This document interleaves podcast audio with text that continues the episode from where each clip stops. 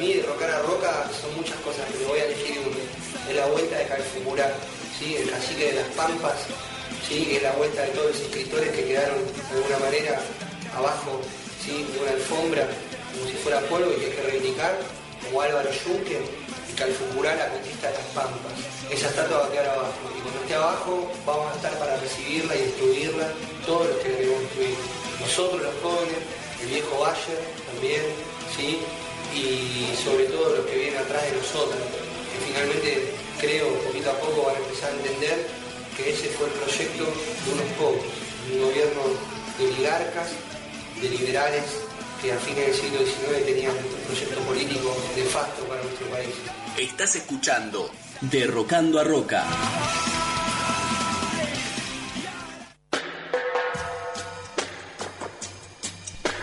El domingo 22 de noviembre sin duda es una fecha muy importante. Eh, se termina un ciclo de dos años de kirchnerismo. Eh, la elección de Macri y de Scioli. Ya lo terminaste, ya lo liquidaste vos. De kirchnerismo en tanto administración K. K, digamos. De Van a cambiar los actores. Néstor Carlos y Y Cristina, no sé el segundo nombre, ¿tiene? Cristina. No, no, no, lo tengo. No está Producción, no, tiene segundo nombre, bueno, chequeámelo. Eh, y lo cierto es que a partir de lo sucedido en, sobre todo en la provincia de Buenos Aires y la, la victoria del PRO en la provincia, en muchos municipios del conurbano, en el cual eh, varones del conurbano fueron, eh, digamos, perdieron su puesto en, manos de dirigentes del PRO también del- de lo que sería la Cámara, el Frente para la Victoria. Bueno, ya es hora de empezar a considerar eh, al PRO como un actor político que ha venido para quedarse. Entonces, eh, lo mejor es bueno debatir en torno al PRO, de, de debatir las políticas, cómo, cómo, cómo es su formación. Y bueno, para eso está aquí Nicolás Bari, eh, que bueno, sos dirigente de, de Jóvenes PRO a nivel nacional. Nicolás, gracias por estar aquí en Derrocando a Roca. gracias por invitarme y felicitaciones por, por el espacio.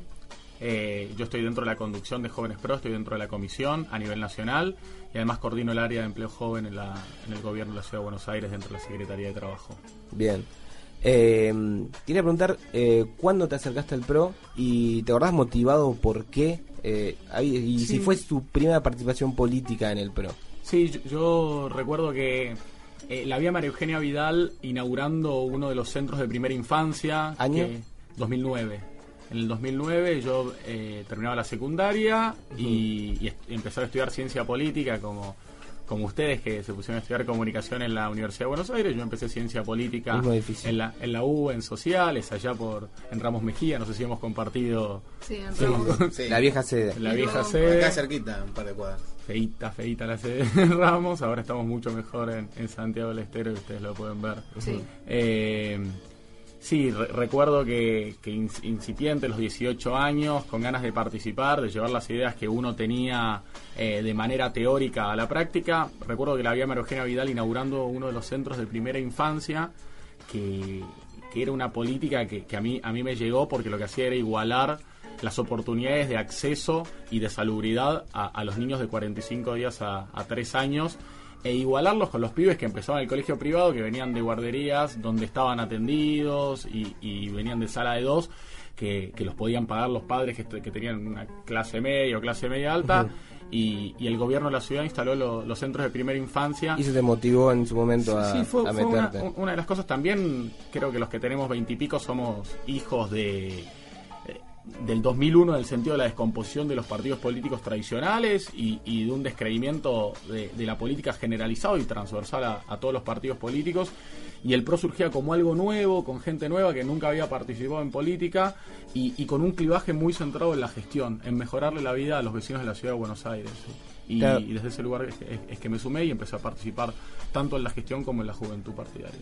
Nicolás, vos que tenés ese puesto de importancia en jóvenes, pero imagino que tenés contacto con, con los pibes y las pibas que se van metiendo, empiezan a participar. Si tuvieras que generalizar, eh, la mayoría de los pibes y las pibas vienen, eh, tienen al PRO como primera experiencia política o vienen de otras experiencias. Y la otra pregunta es, Sí. eh, si tuvieras que resumir, eh, ¿cuál- ¿cuáles son las principales motivaciones? Quizá, como decía vos, esas ideas que los lleva a meterse en el PRO, a jóvenes PRO. Eh, yo creo que en- primer lugar, eh, sobre lo primero que me preguntabas, la mayoría eh, de los chicos que se suman a, a la militancia juvenil en el PRO eh, tienen su primera experiencia dentro del partido, sobre todo por las edades en las que se suman a militar, entre 18 y 22 años, como que tal vez no da la edad para, para, que se, para que tengan una experiencia partidaria previa.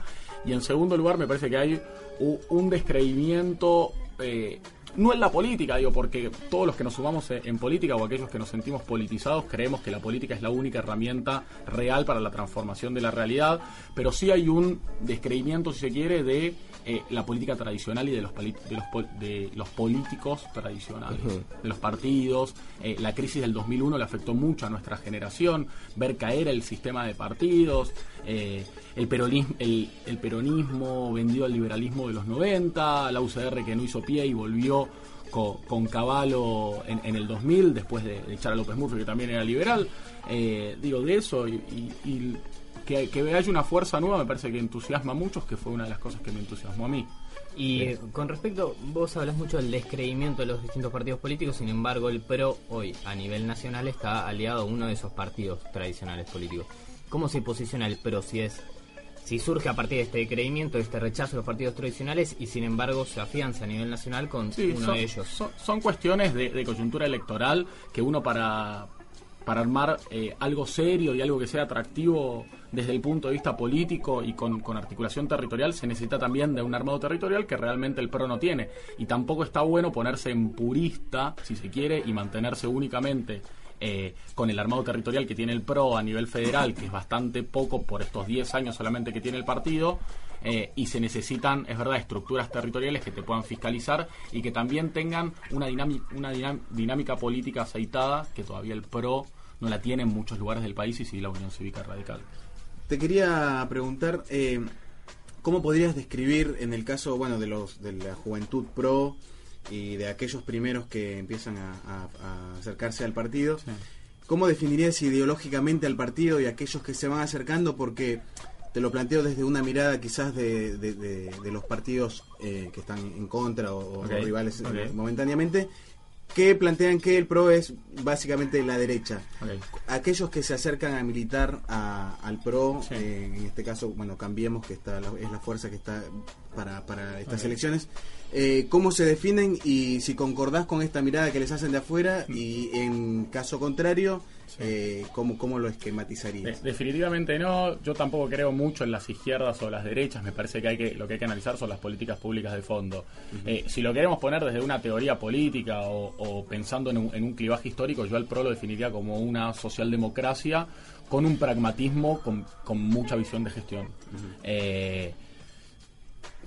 digo, no, lo, no, lo, podría posicionar entre, entre izquierdas y derechas, porque digo, si uno piensa que el presupuesto era en educación cuando se fue Tellerman 8% y hoy es 21%, si uno ve las becas estudiantes trabajar, si uno ve la escrituración de villas, si uno ve que el gobierno de, Macri fue el primer gobierno en urbanizar la villas, eh, en urbanizar villas de toda la historia de, de la ciudad de Buenos Aires, que hoy tenés la, la, villa, la ex Villa 6 que hoy es el barrio Inta, la ex Villa 19 que hoy es el barrio Sildañez.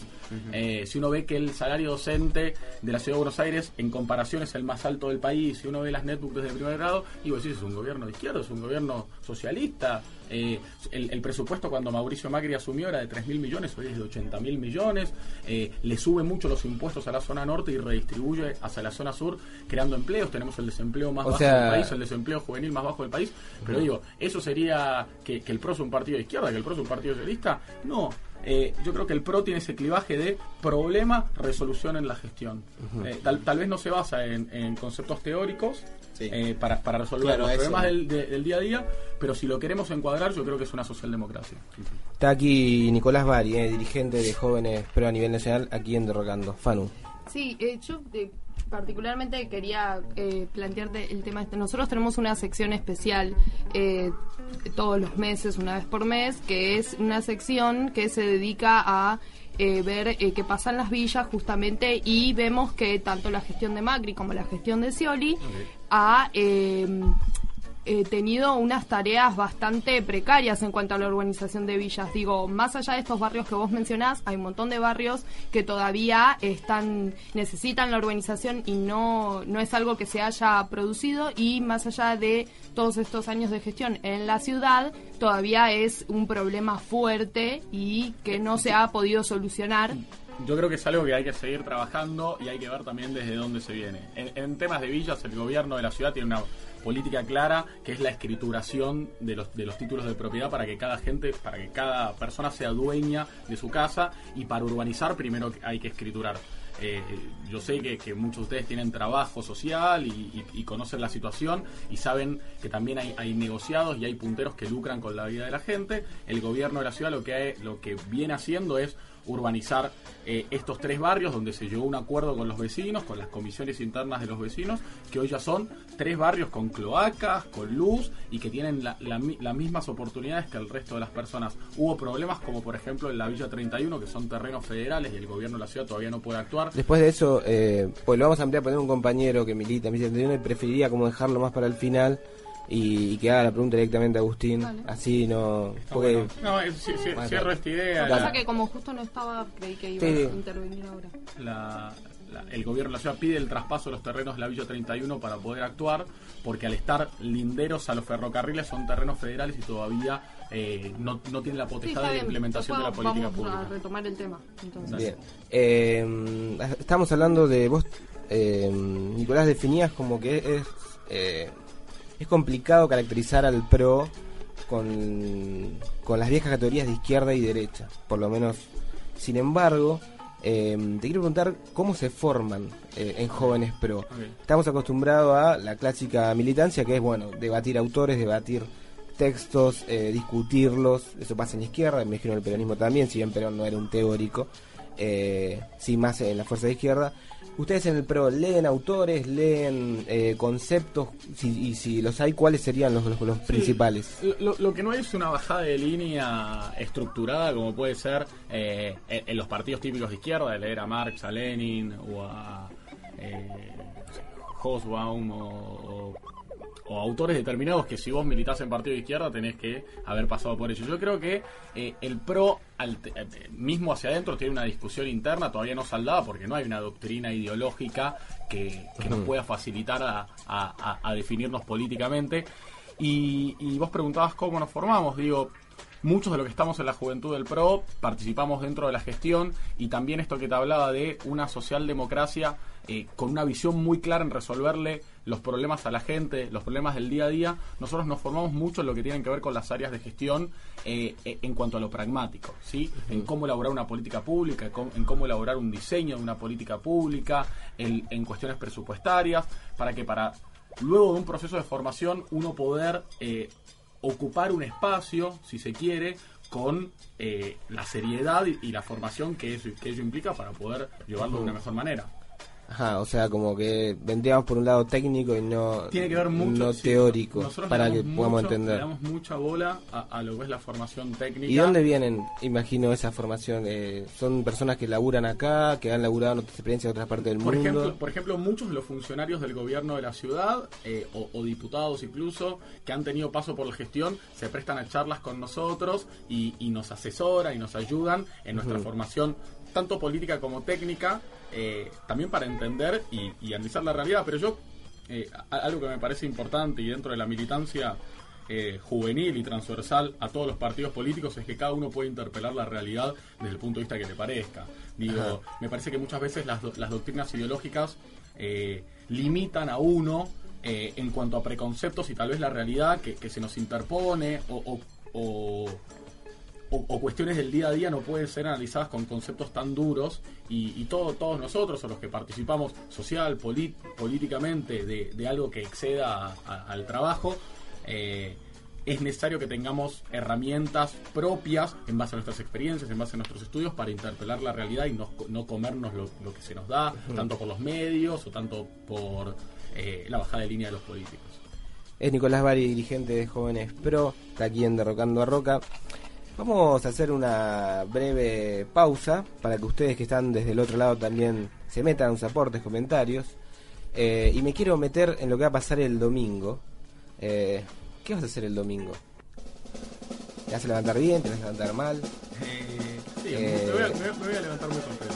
Me voy a levantar muy contento. Yo voy a estar fiscalizando posiblemente. Me quiero preguntar a la audiencia también, ¿eh? Eh, porque hay mucho, van a votar en blanco, van a votar a Daniel, no sé qué harán, lo cierto que este temón de No Doubt Sunday Morning te puede servir para encarar esa jornada con un mejor ánimo.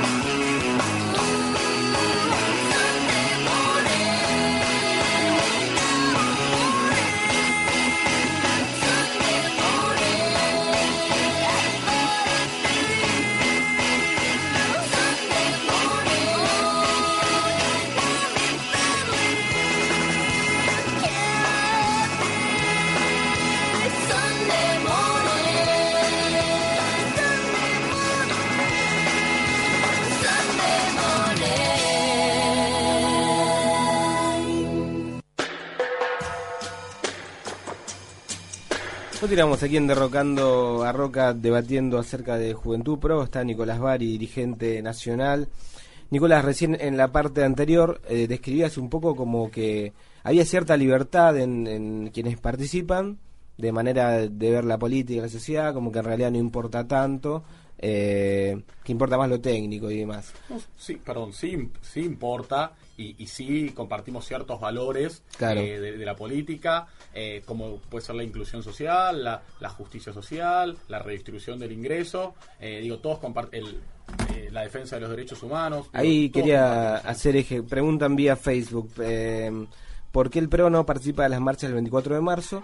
Y bueno, si hay una visión desde Jóvenes Pro acerca de cómo se analiza los 70, por ejemplo, el tema de los desaparecidos. A, mí me parece que las banderas de memoria, verdad y justicia son transversales a los partidos políticos y ya es una, una discusión saldada eh, la, cuestión de la defensa de, los derechos humanos y, la cuestión de los 70 me parece que ya no hay duda, todos estamos a favor del juicio de las juntas. Eh, eh, de la derogación de, la ley de obediencia de vida y de punto final, que es algo hiper rescatable de este gobierno y, esas políticas de derechos humanos van a continuar eh, en un futuro gobierno de Mauricio Macri, sin lugar a dudas. Y sin embargo, ¿por qué desde Jóvenes Pro no se participa? Sí, no, lo, que nos sucedió con, con, respecto a lo del 24 de marzo, que es lo mismo que le sucedió a la, a la Juventud Radical y a la Franja Morada, que no participaron este año, es que había mucha hostilidad por parte de los partidos de izquierda y, de, y, del, y del, de la Cámpora porque participen otros otros partidos políticos. Me parece que desde el kirchnerismo hay una bajada de línea muy clara de apropiarse la bandera de los derechos humanos.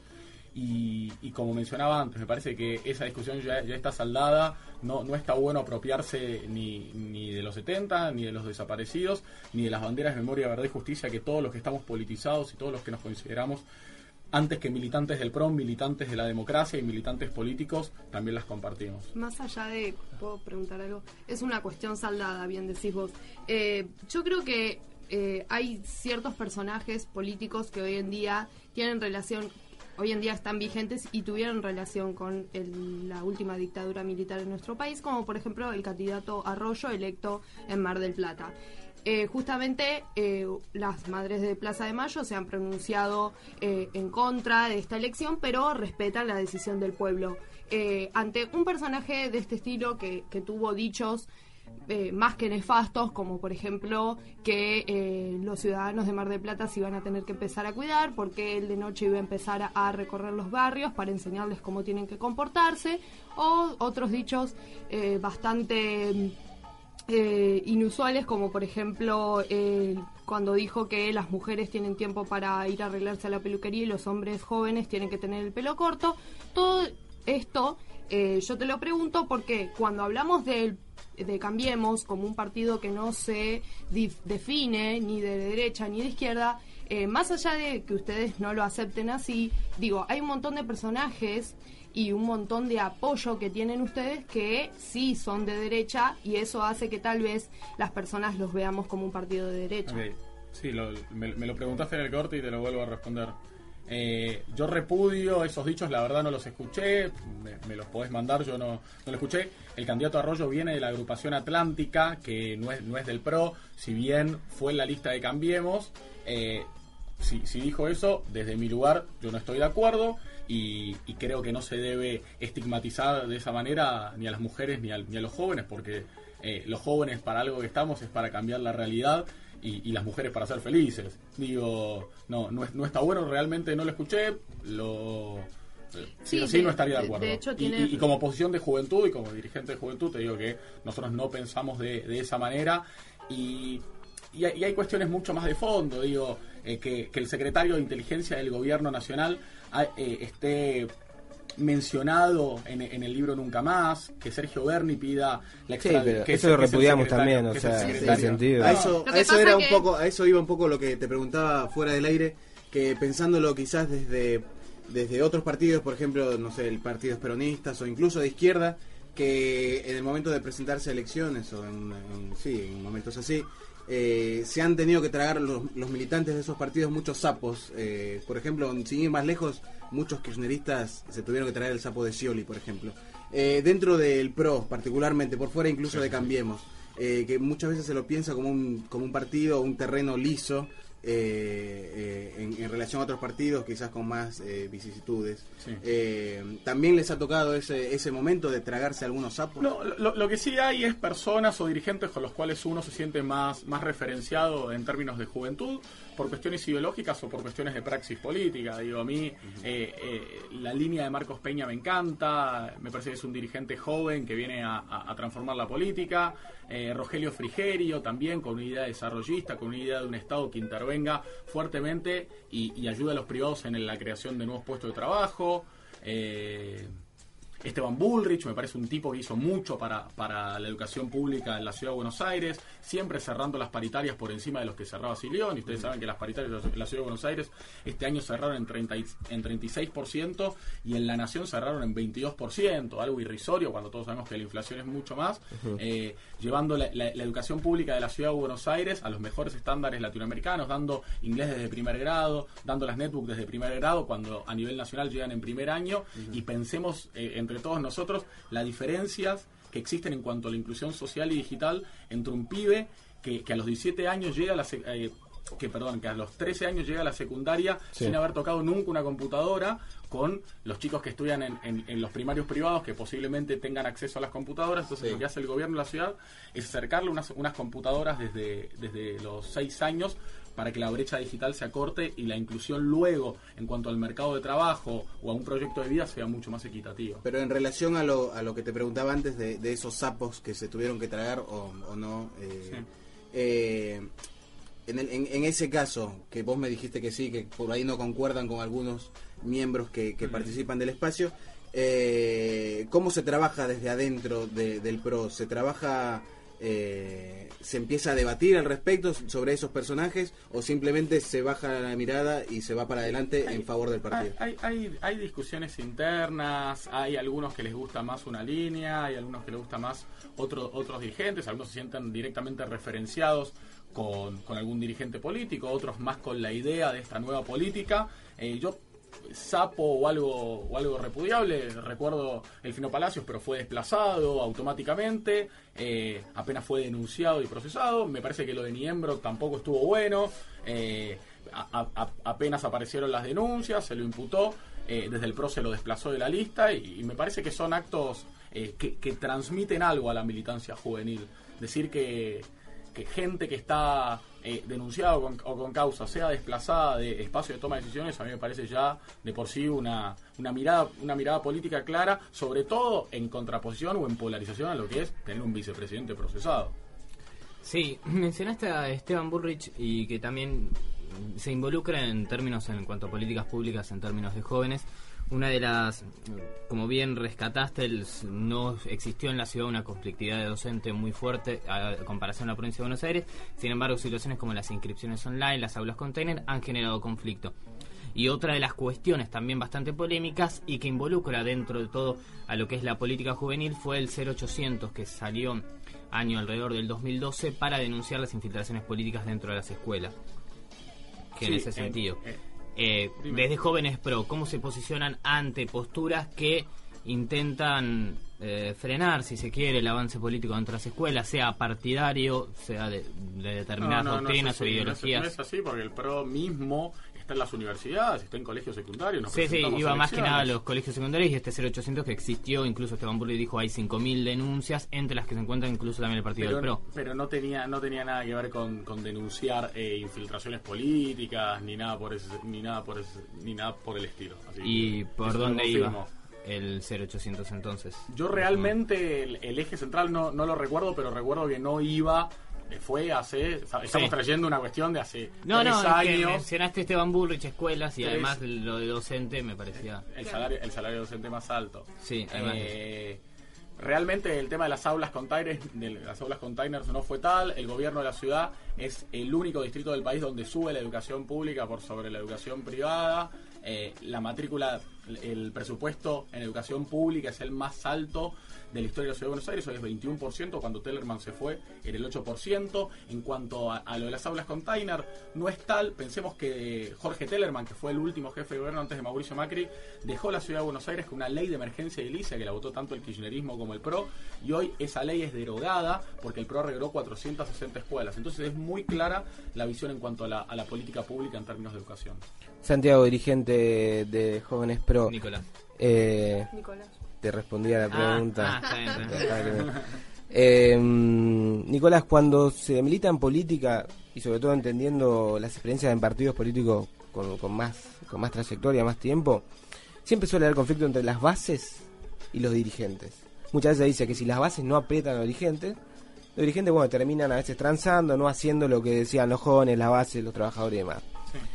Eh, ¿Ustedes se piensan de la juventud como como de esa manera, militantes políticos que por ahí presionan a los dirigentes para que no se vayan para determinado lado? Sí, claro, siempre digo, y hasta haciendo un raconto histórico, siempre las juventudes políticas como que corrieron por izquierda a los dirigentes del partido, desde la JP en los, 70, en los 70 hasta la coordinadora en los 80, ahora puede ser la cámpora con las internas con los varones del conurbano. ¿Y ustedes poner con Macri algún corrimiento por izquierda que se te ocurra? Me, parece que siempre las juventudes eh, y ese transvasamiento generacional lo que hace es que eh, tengamos ese, ese fuego revolucionario, entre comillas, si se quiere, de pensar políticas públicas que le hagan bien eh, a, la sociedad en su conjunto. Realmente discusiones políticas hemos tenido con nuestros dirigentes, hemos tenido posiciones claras, por ejemplo, desde la juventud hemos impulsado una ley nacional de juventud, creando derechos y, y, programas de política pública para los jóvenes de la Argentina. Hemos militado esa ley nacional de juventud en todo el país y hemos fijado una posición que terminó siendo la posición partidaria. Y hoy Mauricio Macri mismo plantea un programa de, de inclusión sociolaboral para los jóvenes entre 18 y 29 años, que son el núcleo duro del desempleo en la Argentina. Entonces, sí fijamos posición y sí fijamos agenda dentro del partido. Te pregunto lo más breve posible, porque te pongo una pregunta de cierre relacionada con el tema de Villas. Tu posicionamiento personal, y si querés, si es el de jóvenes, pero acerca de rol de fuerza de seguridad, caso batillo fácil de la metropolitana, Vidal salió a, tirar que había sido una cuestión de género y se, se comprobó que no. Eh, ¿Cuál es tu visión sobre el rol de fuerza de seguridad? yo tengo una visión, yo tengo una visión muy clara y me parece que lo voy a decir a título personal, pero me parece que, toda la juventud lo comparte. Me parece que hay un doble eje de, en, términos de seguridad. Nosotros vemos a Scioli que lo que pide es seguridad, seguridad, seguridad, más policías, más policías, más policías, más policías. Y me parece que la cuestión de la seguridad se ataca desde un doble eje. En primer lugar, incluyendo socialmente ¿sí? El gobierno de la ciudad, ¿cómo lo hace? Con eh, las becas estudiar es trabajar, creando, igual de todas creando formas, empleo. puntualmente cierro, cierro, cierro, cierro, la idea, cierro la idea. Con programas sociales, eh, redistribuyendo de, de, la zona norte, cobrando más impuestos y llevándolo a la zona sur. Se incorporaron más de 2.000 empresas en la zona sur, creando unos 40.000 puestos de trabajo. Es decir, el la primera cuestión para reducir eh, la inseguridad yo creo que es creando oportunidades. Y en segundo lugar, sí existe una policía de cercanía, que es la Policía Metropolitana. La Ciudad de Buenos Aires no tiene competencia eh, en cuanto a la seguridad. Ustedes saben que la seguridad de la Ciudad de Buenos en este caso la cercanía jugó en contra de un la, la seguridad, la seguridad de la Ciudad de Buenos Aires depende de la Policía Federal. La Policía Metropolitana es una policía de cercanía que eh, va, va costar que, que, llegue a todas las comunas, por ahora está en cuatro comunas, hay 5.000 efectivos y la gente en general está muy, está muy satisfecha en ese sentido. Uno, uno escucha los consejos consultivos de las 15 comunas y todos los vecinos, todos los consejos consultivos, incluso aquí la, la comuna 6, piden que la, que la policía metropolitana llegue, llegue a sus barrios. Pero, ¿y sobre el hecho puntual? No, digamos, tu visión sería eso, como lo ves como fue un caso eh, aislado. No, no te preocupa porque hay una institución que laburaría bien. Yo, yo, creo que la justicia debe actuar y si, y si ese policía tiene que ser procesado en ese sentido, que sea procesado, pero me parece que hay que dejar actuar a la justicia. De, por sí no estoy, no estoy de acuerdo obviamente con la, con la represión policial, digo, lo que pasó con los trabajadores de LEAR, por ejemplo, la Panamericana, viendo al gobierno nacional y al mismo Bernie eh, a, cinco metros de los trabajadores siendo reprimidos, yo eso no, no lo tolero. Y si hay casos así en la ciudad de Buenos Aires o en un gobierno futuro de Mauricio Macri, lo reprocharé igualmente. Bien, eh, cortito también, posición acerca del derecho al aborto legal, seguro y gratuito. ¿Tenés formado? jóvenes pero se plantea? Hay, mucha discusión interna en ese sentido, me parece que es un tema muy sensible. Eh, por ejemplo, está Laura Alonso, que, está, que es diputada del PRO y está a favor, y, ha tenido reuniones con muchas asociaciones de mujeres, pero me parece que es un debate que se tiene que dar en la sociedad en su conjunto y, es una cuestión que, bueno, con el Código Civil nuevo que, que, que identifica a, como una vida desde el primer día de gestación, está muy difícil ahora volver a empezar y volver a, debatir el tema del aborto. Yo me parece que todavía no tengo una, una posición tomada, me gustaría adentrarme más eh, en estos años, me parece que somos jóvenes y, es, es, algo que, es un debate que la sociedad se tiene que dar. En el Encuentro Nacional de Mujeres me parece que se, se discutió y, hay distintas posiciones. Estuvimos cubriendo. Bueno, eh, Nicolás, agradecerte la visita y la última tema Villas, eh, Agustín, venís después con los invisibles, pero bueno, si hay alguna pregunta también se pueda responder brevemente y, cerramos. ¿Qué tal? Eh, buenas noches chicos, Nicolás, a los oyentes. Eh, en realidad lo que mm, lo que sería, perdón, no escuchaba. Buenas noches. Hola, Gus. A todos. Este, lo que quería es trazar quizá tres datos como para, para hacer referencia en contraposición a lo que Nicolás decía hace un momento acerca de este, cómo se avanza en el tema de villas. Este, puntualmente hay tres situaciones como para destacar. Una fue una de las campañas importantes del PRO en esta ciudad acerca de alquilar se puede y esta semana, este, o la semana anterior, me puedo estar equivocando, surgió eh, el dato de que solo fueron adjudicadas 10 personas y esto fue denunciado en la Comisión de Vivienda y no fue negado por, por ningún funcionario del PRO. Otro de, los datos... Dos meses tiene el plan. ¿Perdón? dos meses tiene el plan. Está bien. Y, tarda la implementación de una política pública. Digo, cualquiera que pasó por una gestión entiende que es un nuevo plan de gobierno y sobre todo que en la ciudad de Buenos Aires nunca hubo un programa eh, relacionado con los alquileres o con la primera vivienda para los jóvenes, implementar un programa de política pública y llevarlo a, los 15, a las 15 comunas tarda mucho. Tarda mucho en términos de información también, porque eh, los programas pueden estar, pero si la gente no se entera o tiene problemas de accesibilidad, el gobierno de la ciudad trabaja mucho en la articulación territorial de los nuevos, de los nuevos programas y tarda. Van dos meses del alquiler, se puede. Está bien, igual eh, a, lo que apunto con, la consigna, digamos, es que en teoría justamente se puede y dos meses es como un número, considero, entiendo que es más tiempo, pero incluso en dos meses considero que, que 10 personas es una cifra muy, muy baja. Y esto lo quiero relacionar con otras cuestiones que tienen que ver con los sectores de, poder adquisitivo más bajo. Por ejemplo, en relación a las villas hablabas de, de la urbanización, pero hay dos cuestiones importantes. En relación al presupuesto es que desde antes de la gestión del PRO eh, el presupuesto para vivienda era del 5% y ahora es del 2,4% y que además suele tener una característica que de subejecución. Y por ejemplo, en relación a las villas, la, la población en las villas en general, en la gestión del macrismo, creció muchísimo y en simultáneo con el crecimiento de las villas, que hoy es de alrededor de 300.000 personas viviendo en villa, más 10.000 personas en situación de calle, este, a eso se le agrega que casi el 30% de las viviendas que formales están vacías y en manos de grupos muy chicos de especulación inmobiliaria. Con lo cual, para los sectores que trabajadores que tenemos eh, sueldos que realmente es imposible acceder a una vivienda, incluso nos cuesta alquilar, este, estos datos se contraponen un poco en relación a lo que manifestabas antes. Sí, yo te explico. El, el 2.5% es solamente el presupuesto del Instituto de la Vivienda, pero si uno cuenta también el presupuesto de la Secretaría de Hábitat e Inclusión y el Ministerio de Desarrollo Social, que también tienen programas de vivienda, llega al 5.6%. Si bien no, no se incrementó eh, eh, muchísimo, pero sí hay un 0.6% frente a lo que era antes. Eh, en, en términos de villas, que ya lo expliqué antes, antes ni siquiera existía una Secretaría de Hábitat dentro del gobierno de la ciudad. La Villa 6, eh, la ex Villa 6, hoy está urbanizada y es un barrio. La ex Villa 19, hoy está urbanizada y es el barrio Sildañez. Piletones, incluso hasta tiene una sede del Banco Ciudad. Y yo creo que eh, el, crecimiento en villas también tiene que ver con las posibilidades de empleo que tiene la ciudad de Buenos Aires. Digo, el, el, conurbano bonaerense, la provincia de Buenos Aires, tienen 12% de desempleo y la ciudad de Buenos Aires tiene 5% de desempleo. Hoy tenés 1.200.000 personas que todos los días entran a la ciudad de Buenos Aires porque no, no encuentran trabajos en, en el conurbano bonaerense. Lo que hay en la Argentina es mucha inmigración interna hacia los lugares donde se generan puestos de trabajo. Tenemos eh, a, nivel nacional, por ejemplo, el desempleo juvenil, acá somos todos jóvenes, hay 25%, en la ciudad de Buenos Aires es 11%. Eso lo que te dice es que la ciudad de Buenos Aires brinda brinda posibilidades de desarrollo laboral, de desarrollo social muy atractivos para, para las personas. Y es verdad que eh, al tener una inmigración interna muy fuerte tanto de países limítrofes como de otras provincias, lo que sé es que la falta de vivienda hace que se incremente la población en villas. Obviamente que la política de urbanización tiene que seguir, eh, sabemos que, que no es sencillo, nunca se había urbanizado una villa en la ciudad de Buenos Aires y ahora ya hay tres villas urbanizadas, se escrituraron títulos de propiedad, ustedes saben lo, lo importante que es para una persona sentirse dueña de un terreno y con eso qué es lo que pueden hacer. Después esas personas pueden elegir vender ese terreno y tal vez irse a vivir a, otro lugar o quedarse y, recibir los eh, y recibir la urbanización del gobierno de la ciudad. E, e, incluso a aquellos que son desplazados se les da un subsidio por desalojo. Por ejemplo, a, las tierras del barrio Papa Francisco, que todos vimos lo conflictivo que fue esa toma, que obviamente también eran terrenos, eran terrenos federales, porque era un lugar de la Policía Federal Argentina, el gobierno de la ciudad les da subsidios de, desalojo a, las personas para que puedan reubicarse y poder al menos pagarse una pensión y poder eh, sobrevivir.